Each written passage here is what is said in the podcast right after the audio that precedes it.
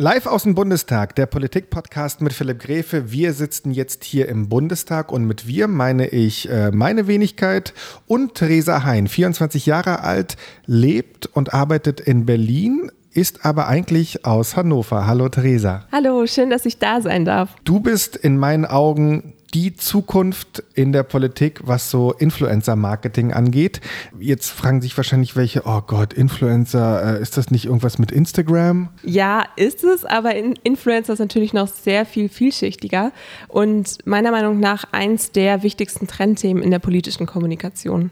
Also für mich sind Influencer oder Influencerinnen häufig Menschen, die Klamotten präsentieren, geile Autos fahren, ihren Popo einfach mal in toller Unterwäsche in die Kamera halten oder alle anderen Sportarten machen, zum Beispiel Yoga oder Pumpen im Fitnessstudio.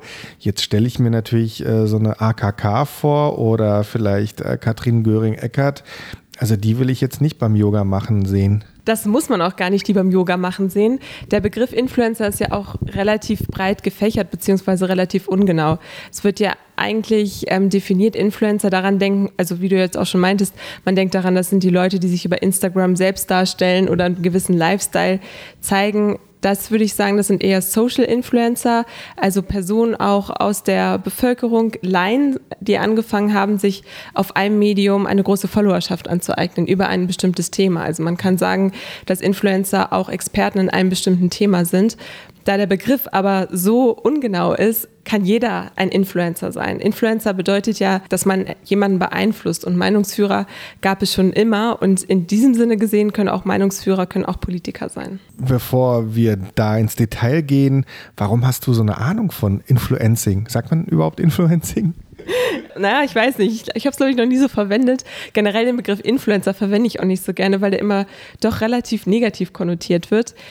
Ich komme ja ursprünglich aus Hannover und habe dort einen Instagram-Account und einen Blog, der heißt Hannover Live, der aktuell um die 30.000 ähm, Follower auf Instagram hat. Und da berichte ich über die Stadt Hannover, über Lifestyle-Themen, wo man ausgehen kann, was es für schöne Fotolocations gibt und spreche damit gerade genau eine junge Zielgruppe an. Menschen, die Hannover kennen, würden sich fragen, Mensch, was kann man denn da überhaupt fotografieren die ganze Zeit?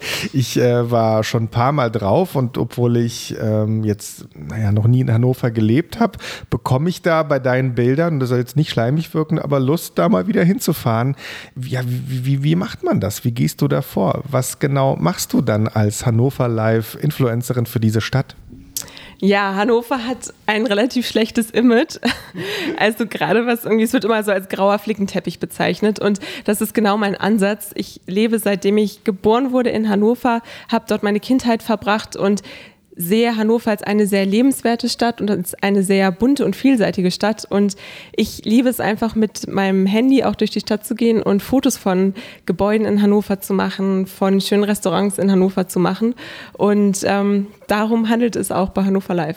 Und äh, wie kann man sozusagen die Erfahrungen, die du zum Beispiel mit Hannover Live gemacht hast, wie kann man die übertragen auf die Politik? Also wir haben ja festgestellt, AKK beim Yoga machen oder Robert Habeck beim Baden ist vielleicht nicht so das Richtige.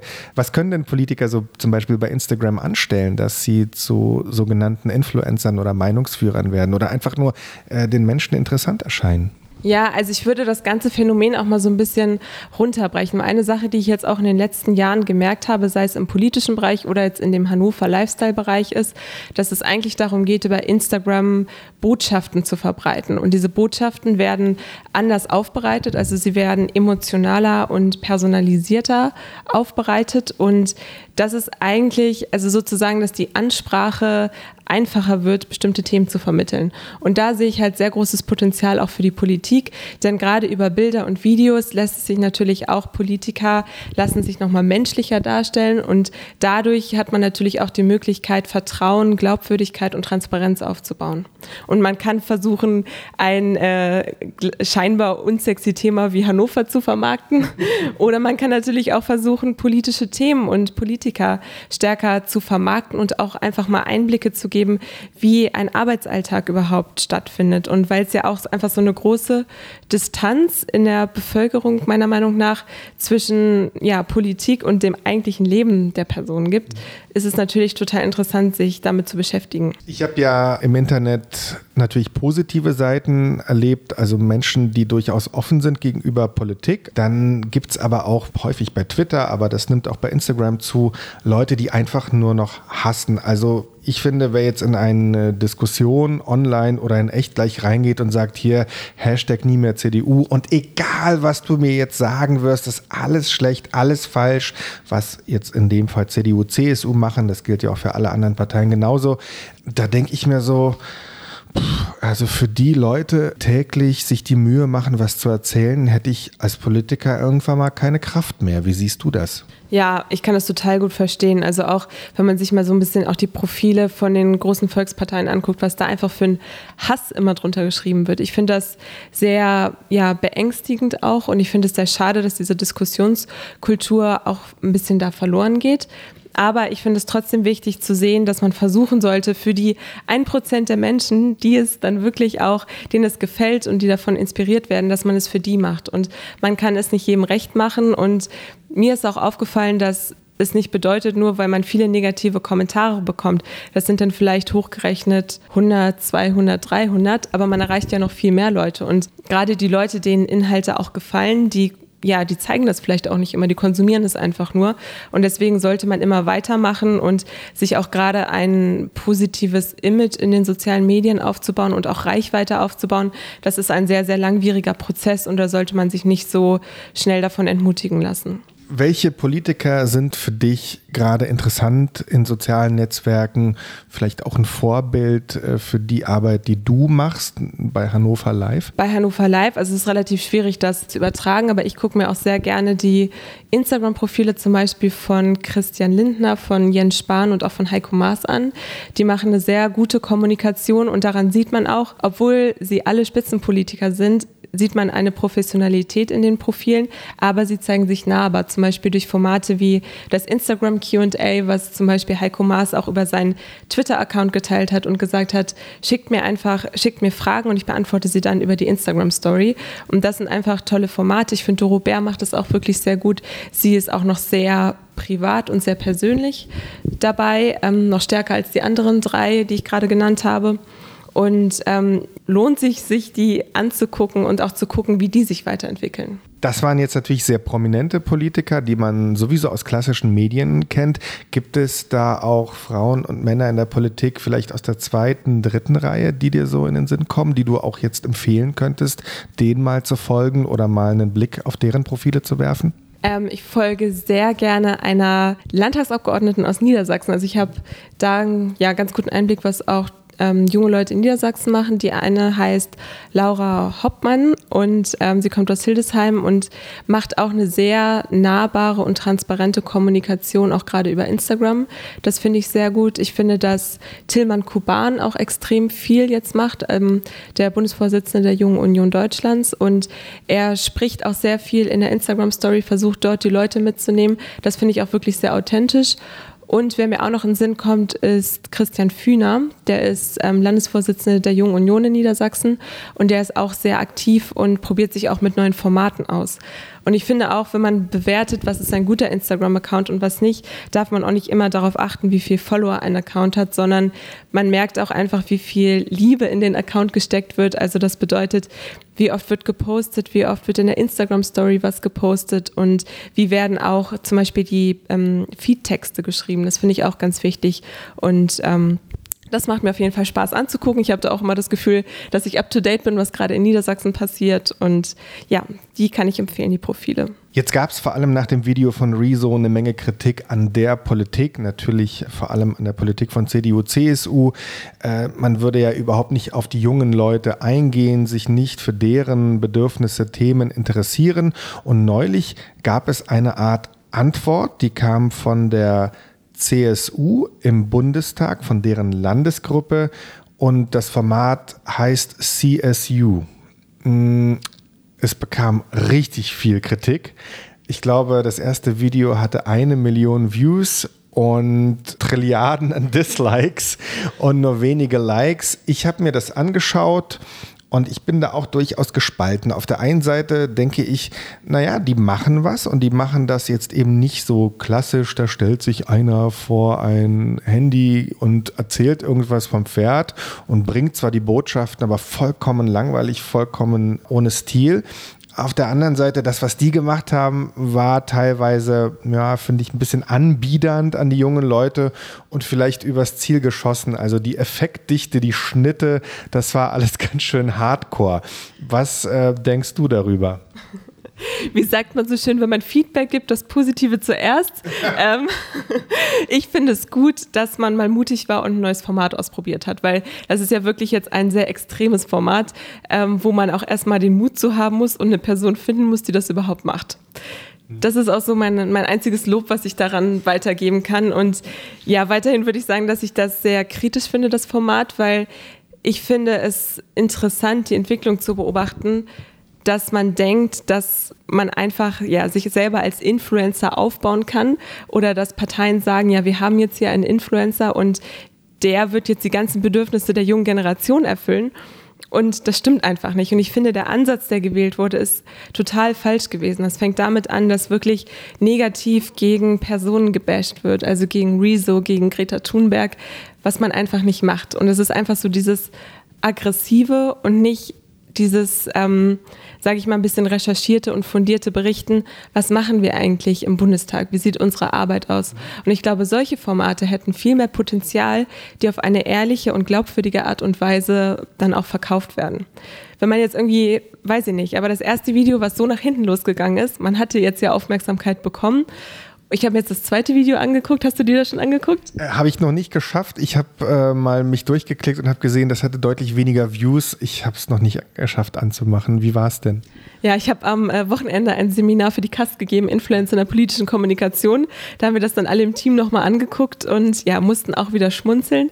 Am Anfang ging es ganz gut los, aber dann ist es wieder sehr stark in das alte Format zurückgefallen. Und das fand ich relativ schade. Man hätte jetzt wirklich daraus lernen müssen. Und ich finde nicht, dass es ein vorzeigbares Modell und eine Antwort auf die Entwicklungen in den sozialen Medien ist. Das ist eher genau, das zeigt genau, dass nicht verstanden wurde, was Influencer sein bedeutet und dass nicht, dass es nicht darauf ankommt, dass du dir deine Haare blond färbst oder blau färbst, sondern es kommt darauf an, dass du glaubwürdig an deine Community Inhalte vermitteln kannst um ein bisschen für die CSU im Bundestag in die Bresche zu springen, es ist ja jetzt nicht so, dass äh, in Deutschland alle jungen Leute aufspringen, wenn sie den Namen CSU hören.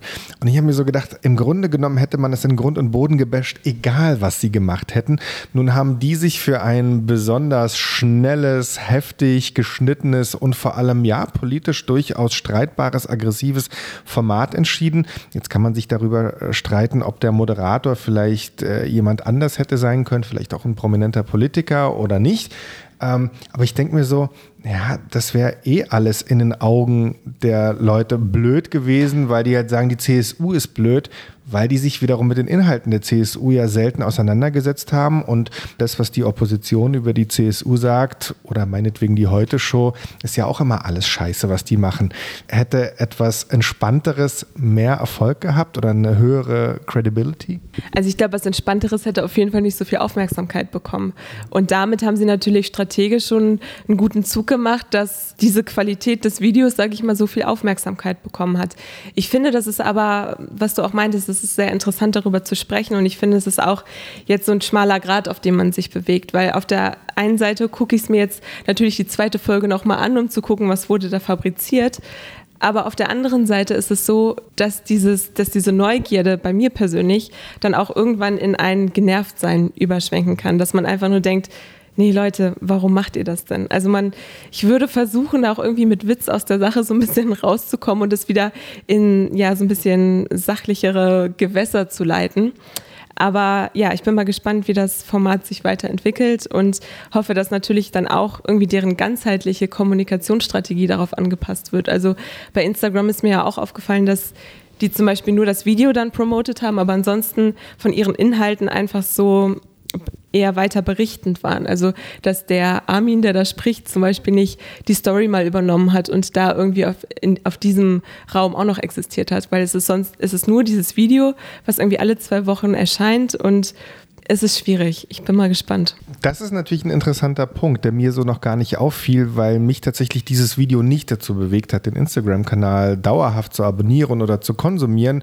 Aber gut, das liegt jetzt wahrscheinlich auch daran, dass ich tagtäglich hier im Bundestag abhänge und eh eine Menge mehr mitbekomme, als sage ich jetzt mal die normalen Menschen in ihrem Alltag. Aber das äh, überrascht mich, dass die jetzt nicht voll auf Armin setzen, sondern nur so ein High-End-Video raushauen einmal die Woche und ansonsten tritt er gar nicht in Erscheinung. Das stimmt. Ich würde es tatsächlich interessanter finden, wenn er dann auch häufiger auftauchen würde, weil wenn man sich dann schon so quasi für ein Zugpferd entscheidet, dann sollte man es natürlich hegen und pflegen und auch in den Vordergrund stellen. Ähm, gibt es denn vielleicht ein positives Beispiel, speziell aus dieser YouTube-Welt, wo du sagst, die Politikerin, der Politiker oder auch eine Partei, ähm, die machen das richtig gut?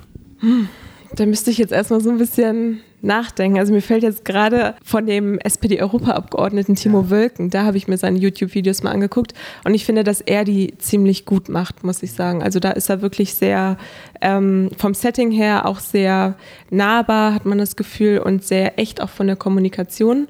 Aber ansonsten lässt sich auch, finde ich, so ein bisschen darüber debattieren, ob YouTube eigentlich das 100% passende Format ist, um dort die jungen Leute abzuholen. Weil YouTube ist ja auch wirklich relativ anspruchsvoll zu produzieren. Da muss man ja erstmal die ganzen Skills drauf haben. Es ist ja auch nochmal wirklich so eine Wissenschaft für sich. Und da frage ich mich nicht eher, ob gerade Instagram oder Facebook eigentlich auch nicht mehr, also eher Instagram, ob das nicht so zum Hauptmedium werden müsste. Ja, ich habe mich angefangen natürlich auch mit YouTube zu beschäftigen, schon bevor Rezo kam, aber speziell auch danach mit dieser ähm, Stilgeschichte. Ja, man sieht ja schon, da brauchst du irgendwie für viele tausend Euros irgendwie Kamera, Rechner, am besten jemanden, der dir Adobe Premiere beibringt oder ein anderes Schnittsystem. Das ist alles schon nicht ohne und ich stelle mir auch die Frage, lohnt sich überhaupt die Investition auch jetzt nicht nur in die Vermittlung der Inhalte, sondern auch in diesen gesamten technischen Rattenschwanz, der das Ganze mit sich bringt. Genau, wie du auch schon meintest mit dieser Debatte, dass es tausend, über Tausende von Euro kostet, sich erstmal das ganze Equipment zu kaufen. Ähm, würde ich auch sagen, dass sich einfach der Aufwand auch gar nicht lohnt. Man muss ja auch erstmal die Followerschaft, die man vielleicht auch auf anderen Medien hat, muss man ja auch erstmal auf YouTube bringen. Und da ist mir aus meiner persönlichen Erfahrung auch mit Hannover Live aufgefallen, ich habe es auch mal, ich habe schon zwei Jahre her auch mal mit YouTube mich äh, probiert, da musst du die Leute erstmal auf YouTube bekommen, auf einen ganz anderen Kanal. Und deswegen fand ich es eigentlich auch einen relativ äh, cleveren Zug von Instagram, dass die Instagram TV implementiert haben, weil es ja genau das so ein bisschen abbildet. Und es gibt fürs Handy, gibt es ja super tolle und kostengünstige Schnittprogramme, die man nutzen kann. Da kann man ja auch Musik hinterlegen, man kann so ein paar Effekte reinbringen und das ist mehr so on the go. Und ich glaube, da geht auch so der Trend hin, dass man on the go einfach Inhalte produzieren kann und die dann gar nicht mehr so professionell sein müssen. Aber wie du auch schon meintest, dass Glaubwürdigkeit total wichtig ist und Regelmäßigkeit und einfach die Inhalte, die man dann rüberbringt. Also wir werden sehen, wohin sich Politik äh, speziell bei Instagram und bei YouTube entwickelt. Ich finde es auf jeden Fall positiv und da muss man auch dem Rezo Danke sagen an dieser Stelle, obwohl ich jetzt seine Thesen überhaupt nicht vertrete und inhaltlich bin ich da null auf seiner Seite. Aber man muss ihm Danke sagen, das hat ganz schön aufgerüttelt und zwar in allen Parteien. Rezo, an dieser Stelle Danke von mir. ähm, eine Frage habe ich und das hat auch was mit Rezo, aber auch anderen YouTubern oder Influencern zu tun.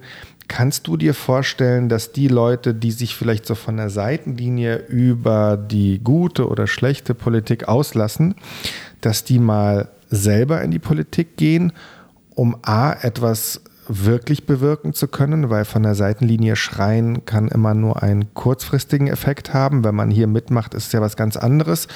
Oder sagst du, nee, also wer irgendwie wie Rezo normalerweise da Weltreisen unternimmt oder sich mit Essen bespuckt, der muss nicht in die Politik gehen, reicht, wenn er da irgendwie äh, zwei, drei Mal im Jahr seinen Senf dazu gibt. Ähm, das kann ich mir ehrlich gesagt sehr gut vorstellen. Man sieht ja auch zum Beispiel in Amerika gibt es ja auch schon so ein paar Beispiele, wo das so passiert ist. Und ähm, ich kann mir das sehr, sehr gut für Deutschland vorstellen. Ich frage mich bloß, ob die etablierten Parteien damit schon rechnen oder sage ich mal darauf gerüstet sind, weil es dann natürlich nicht mehr ist, dass es die klassischen Parteikarrieren gibt, dass man ganz kleinem Ortsverband anfängt und sich dann irgendwie hocharbeitet, um dann mal ein politisches Mandat zu bekommen, sondern die Wege verschwimmen einfach. Ich fände es persönlich total gut und erfrischend, wenn ähm, solche Personen, die einfach auch schon eine große Followerschaft und auch Digitalkompetenz einfach mitbringen, wenn die in die Politik gehen würden. Ich glaube, für viele von denen ist es trotzdem aktuell noch relativ unsexy, weil es sehr, sehr herausfordernd ist, sich zu einer Partei zu bekennen. Weil wenn sie das tun, besteht natürlich die Gefahr, dass die Hälfte ihrer Follower dann weg ist, weil die sagen, oh, du bist jetzt in der Partei, nee, nee, nee, das möchte ich jetzt gar nicht mehr sehen. Deswegen ist das, glaube ich, ein sehr, sehr schmaler Grad, aber ich glaube schon, dass das ähm, in den nächsten zehn Jahren auf jeden Fall ein Thema wird. Ja. Wer sind denn die Leute in Amerika, die diesen Weg gegangen sind? Naja, zum einen kann man sich ja auch ein bisschen Donald Trump angucken. Der ist ja auch, also ne, der ist jetzt ja nicht, äh, sag ich mal, als klassischer Influencer ähm, über die sozialen Medien aufgebaut in die Politik gegangen, aber er war davor im Entertainment-Bereich tätig. Es wird in den USA wird gesagt, irgendwie Kanye West soll, ähm, soll auch Präsident werden oder Oprah Winfrey wird ähm, gehandelt und das sind ja auch solche Größen. Jetzt hat man hier in Deutschland das Beispiel mit Jan Böhmermann und den SPD-Vorsitz gesehen. Ich bezweifle immer noch so ein bisschen, was jetzt da dahinter steckt oder nicht, aber ich fand es einfach einen total interessanten Move, weil da sieht man, die können von heute auf morgen aus der ähm, Deckung kommen und sagen, hey, ich bin hier, ich möchte in die Politik gehen und da kommt dann auch keine Partei mehr drum rum, wenn weiß ich nicht, die ähm, CDU, die hat jetzt über 40.000 Follower auf Instagram. Wenn dann jemand ankommt und eine Million Follower auf Instagram hat, da muss man dann schon der Sache ein bisschen Aufmerksamkeit schenken. An der Ukraine wurde jetzt ein Comedian Präsident. Ich bin gespannt, äh, was daraus wird. Ich meine, das ist ja ein Land, äh, da geht es den Leuten nicht so gut wie uns und die hatten offenbar ein so großes Misstrauen in klassische Politiker, dass die gesagt haben, uns ist alles lieber als jetzt äh, äh, irgendwie die Leute, die jetzt im Parlament sitzen, haben sich für einen Comedian entschieden, für einen sehr prominenten und beliebten. In Deutschland habe ich ja immer so gedacht, Stefan Raab, irgendwann mal kommt er aus der Deckung und sagt, hier, ich kandidiere, weil der ist nicht so jung, der ist auch nicht doof, der hat sich auch bewiesen, der hatte jetzt auch eine lange Ruhepause und ich warte auf den Moment, bis Stefan Raab rausspringt und sagt, hier, ich mache es jetzt für Partei XY. Ja, ja, Stefan Raab, wo bist du? ähm, ist eine gute Frage. Aber ich finde auch ehrlich gesagt, ich finde das jetzt in der Ukraine, das ist halt irgendwie auch so ein extremes Beispiel einfach. Weil was ich einfach auch kritisch sehen würde, ist, wenn Personen aus dem Entertainment-Bereich in die Politik gehen, die kennen natürlich ganz viele Strukturen nicht, die es in der Politik gibt. Und als Außenstehender kann man natürlich immer sagen, ich möchte das verändern, ich möchte dies verändern, ich möchte mich dafür einsetzen. Aber wenn die Realität einem dann einen guten Morgen sagt, dann sieht das, glaube ich, alles ganz anders aus. Und von daher ist eigentlich so eine, so eine Mischung ganz wichtig, dass man natürlich auch schon politische Einblicke hat und sich auch dann wirklich gewissenhaft auch mit denen beschäftigt. Wie, wie läuft ein Gesetzgebungsprozess ab? Wie wichtig ist es, ähm, Wahlkreisarbeit zu leisten? Und das muss, glaube ich, so, da muss beidseitiges Interesse auch bestehen. Ja, das ist ja der Punkt, den ich ja mit vielen Leuten dann auch diskutiere und mich da häufig streite, wenn die sagen, naja, ihr macht ja nichts fürs Klima oder die Bahn wird hier nicht ausgebaut oder auf kleinerer Ebene gibt es da vielleicht Ewigkeiten, kein Zebrastreifen oder Schlaglöcher werden nicht beseitigt. Und ich sage immer, ja, natürlich auf der einen Seite, wenn man in die Politik geht, will man etwas bewegen, aber in unserem demokratischen System, was, wie ich finde, ausgezeichnet funktioniert, äh, geht das jetzt alles nicht von heute auf morgen. Ich muss aber auch sagen, Leute wie Trump oder jetzt der Typ in der Ukraine, die haben ja ihren Wählern zumindest versprochen, ob sie es jetzt einhalten, sei dahingestellt, versprochen, das System auf den Kopf zu stellen und zu sagen, es krankt nicht nur an den Leuten, die aus deren Sicht alles falsch machen, es krankt am System. Jetzt hätte ich persönlich Angst, wenn jetzt jemand um die Ecke kommt und damit auch erfolgreich ist und sagt, hier, also wir machen aus der Bundesrepublik Deutschland eine ganz andere Republik. Egal, ob das jetzt mehr nach links, rechts oder grün tendiert. Das ist meine persönliche Angst. Ja, auf jeden Fall. Ich frage mich aber auch, ob wir Deutschen das überhaupt zulassen würden. Weil wir sind ja auch so ein bisschen Gewohnheitstiere, wir wollen Sicherheit haben und ich glaube, wenn es darauf ankommt, dass man so eine polarisierende Person wählen könnte, ist es, glaube ich, relativ unwahrscheinlich, dass das passieren würde. Was ich mir schon vorstellen kann, ist, dass politische äh, oder Personen vielleicht in der Zukunft noch gefragter werden, die einfach klarere Linien aufzeigen, weil die ja, weil wir eigentlich auch immer so ein Bedürfnis so ein bisschen haben, ne? dass es so feste Strukturen gibt, dass es eine klare Richtung gibt, dass eine klare Meinung auch ausgesprochen wird. Das kann ich mir schon vorstellen. Ähm, aber ich finde es auch schwierig. Also ich kann mir einen Jan Böhmermann gerade noch nicht ähm, ganz oben in der Politik vorstellen. Und soweit ich äh, weiß, äh, kann er jetzt nicht Vorsitzender werden, der ist nicht im Rennen, oder? Nee, der ist draußen. Aber dann hätten wir ihn, glaube ich, auch schon gesehen auf den ganzen äh, Konferenzen, die die gerade haben.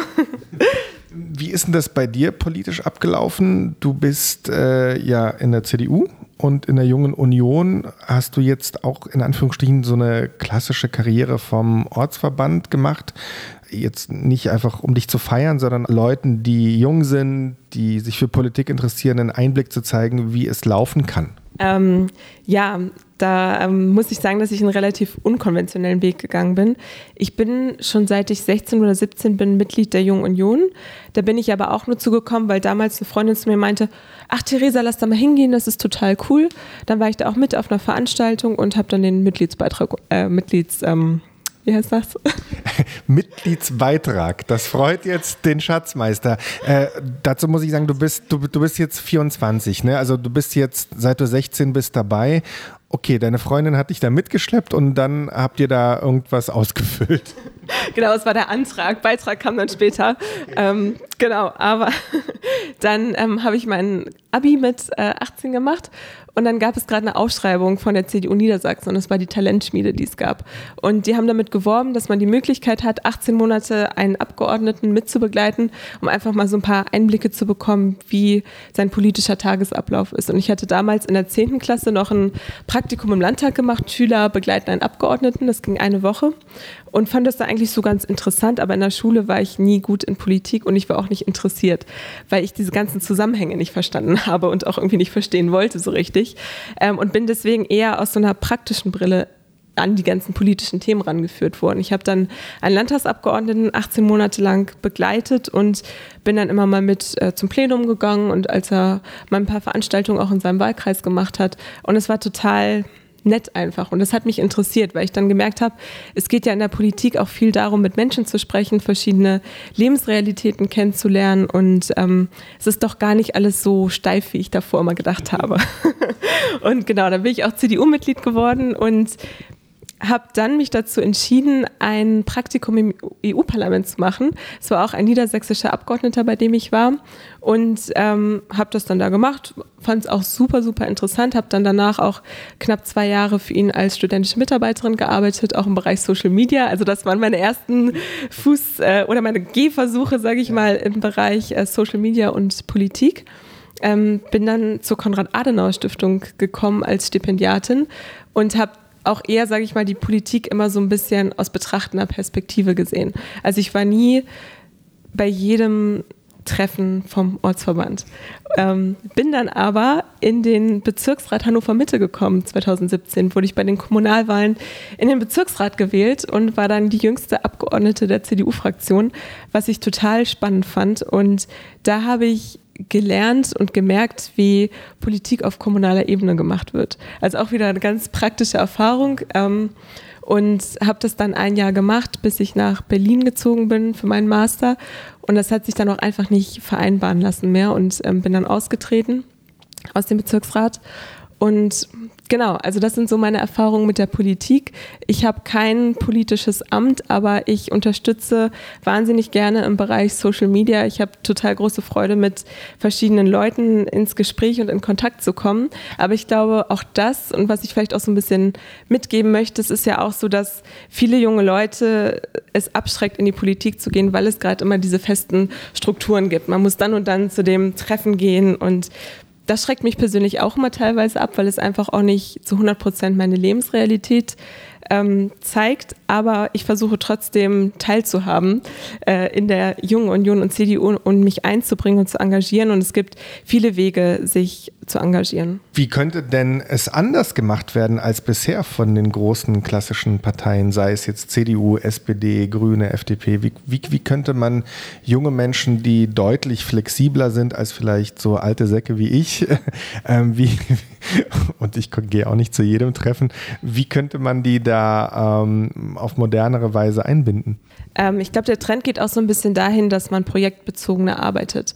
Also das bedeutet, dass man vielleicht gewisse Teams auch bildet, die sich ähm, über, ein, ja, über ein paar Monate mit einem bestimmten Thema beschäftigen, zum Beispiel auch, wie kann man Social Media im Ortsverband besser machen. Aber das diese alten Strukturen, die es gibt, also es wird ganz oft davon ausgegangen, ein Treffen findet nur statt, wenn alle vier Leute im Raum sitzen. Aber die Inhalte, die dann übermittelt werden oder über die man spricht, das hätte man auch in zehn Minuten am Telefon machen können. Und so ein bisschen diese unkonventionelleren Wege, die für mich eigentlich total normal sind zu kommunizieren, also dass man über Instagram Direct Message sich verabredet, so wie wir es gemacht haben jetzt hier für den Podcast, das ist für mich auch eine Form der Kommunikation. Und ich finde, das muss einfach auch in der, in der Partei gelebt werden. Es muss so ein bisschen lockerer werden, weil was mir auch aufgefallen ist, dass viele ältere Parteimitglieder auch denken, junge Leute sind immer so unverbindlich, die springen immer ab. Aber das stimmt gar nicht. Nur weil wir nicht anwesend sind, bedeutet es nicht, dass wir uns nicht engagieren und uns Gedanken machen, sondern wir sind einfach nicht da, weil wir gerade in einer anderen Stadt sind, um zu studieren oder einfach um unseren Horizont zu erweitern. Deswegen müssen meiner Meinung nach Strukturen stärker aufgebrochen werden und es muss auch ein bisschen transparenter kommuniziert werden und es muss auch einfach die Möglichkeit geben, dass man partizipieren kann, äh, fernab von den klassischen Hierarchien. Also es ist alles noch sehr hierarchisch geprägt. Ich weiß, man braucht diese Strukturen, lässt sich wahrscheinlich jetzt auch wieder drüber debattieren. Ja, wahrscheinlich, ja. Aber ähm, ja, ich bin da ehrlich gesagt nicht so ein Fan von, weil es, glaube ich, auch viele gute Leute runterdrückt, die dann irgendwann gar keine Motivation mehr haben, sich einzubringen. Das finde ich schade. Wie sind denn deine Erfahrungen als Frau jetzt speziell in der CDU gewesen, in der Jungen Union? Es war ja neulich ein Treffen der Frauenunion in Leipzig, so eine Art großer Parteitag. Da war natürlich AKK dabei und viele andere prominente Politikerinnen. Auf der anderen Seite gab es ein Treffen des Wirtschaftsrats der Jungen Union und da waren nur Herrschaften äh, auf dem Bild, keine einzige Frau. Und es entstand zumindest bei Twitter wieder die Debatte hier, guck mal, die CDU äh, hat nichts für Frauen übrig, alles ganz schlecht. Jetzt habe ich ja hier eine 24-jährige motivierte Frau aus der CDU. Wie sind deine Erfahrungen? Ich muss ehrlich gesagt sagen, dass ich sehr positive Erfahrungen gemacht habe und dass ich dieses ganze, diese ganzen Konfrontationen im Ansatz verstehen kann, aber ich auch finde, dass sehr viel überdramatisiert wird. Also ich habe persönlich sehr, sehr gute Erfahrungen gemacht als Frau. Ich fühle mich nicht benachteiligt. Ähm, ich komme mit ähm, Männern sowie Frauen sehr gut aus und will da auch gar, keine, gar keinen Unterschied ziehen oder auch sagen, ich möchte nur weibliche Wegbegleiterinnen haben oder Mentoren haben, die mir weiterhelfen oder Ratgeber. Und das ähm, finde ich, find ich nicht gut. Und ich habe auch mit vielen Männern, sage ich mal, aus der Partei ähm, interessante Gespräche und das Gefühl, dass man ernst genommen wird. Und das finde ich wichtig. Ähm, ich war auch bei der Frauenunion an einem Tag und habe da auch Social Media gemacht für die CDU. Und da gab es so eine hitzige Debatte einfach darüber, mit dem Paritätsgesetz, also dass ähm, jeder, also dass Frauen und Männer gleichberechtigt auch auf den Listenplätzen stehen sollen. Und ich finde, dass ich in diese Debatte teilweise sehr, sehr stark, dass ich ja, dass es sehr verbissen ist, diese Debatte. Ich weiß, das will vielleicht auch die Frauenunion nicht unbedingt hören, aber ich bin da ehrlich gesagt kein Fan von und ich glaube einfach, dass das teilweise so ein bisschen an dem Wesen von uns Frauen liegt, dass wir einfach mehr Biss teilweise haben müssen, dass wir ein bisschen mehr Sitzfleisch haben müssen, dass wir auch sagen, okay, hey, sorry, das steht uns jetzt hier zu, bitte unterbrich mich nicht, wenn ich spreche, dass man klar Männer auch natürlich mal in die Schranken weisen muss, aber ich habe keinerlei negative Erfahrungen gemacht und ähm, ich glaube, man muss einfach viel öfter sagen, ja, mache ich, dann Dinge auf sich zukommen lassen und dann entwickelt sich alles. Und ich finde, du bist ein spannendes Vorbild für jemand, der als Frau im politischen Betrieb seinen Weg gefunden hat und wahrscheinlich noch ihn ordentlich weitergehen wird. Theresa Hein, vielen Dank fürs Gespräch. Sehr gerne, vielen, vielen Dank. Das war live aus dem Bundestag, heute mit Theresa Hein. Wir haben über Influencer-Marketing gesprochen, wir haben über Rezo gesprochen, über Frauen in der Politik. Und ich würde mich freuen, wenn ihr als Zuhörer erstens äh, das Ganze mal bewertet auf den ganzen Plattformen, wo ihr den Podcast hört und abonniert habt. Zweitens freue ich mich immer über Feedback. Das könnt ihr mir bei Instagram geben unter Philipp Gräfe Berlin oder auch über meine Homepage. Da gibt es ja auch meine E-Mail-Adresse. Und ich würde mich auch freuen, wenn vielleicht der ein oder andere schreibt, hey, sprich doch mal mit der Person oder über dieses und jene Thema. Auch da freue ich mich über Anregungen. Vielen Dank fürs Stream, vielen Dank fürs Abonnieren. Das war live aus dem Bundestag.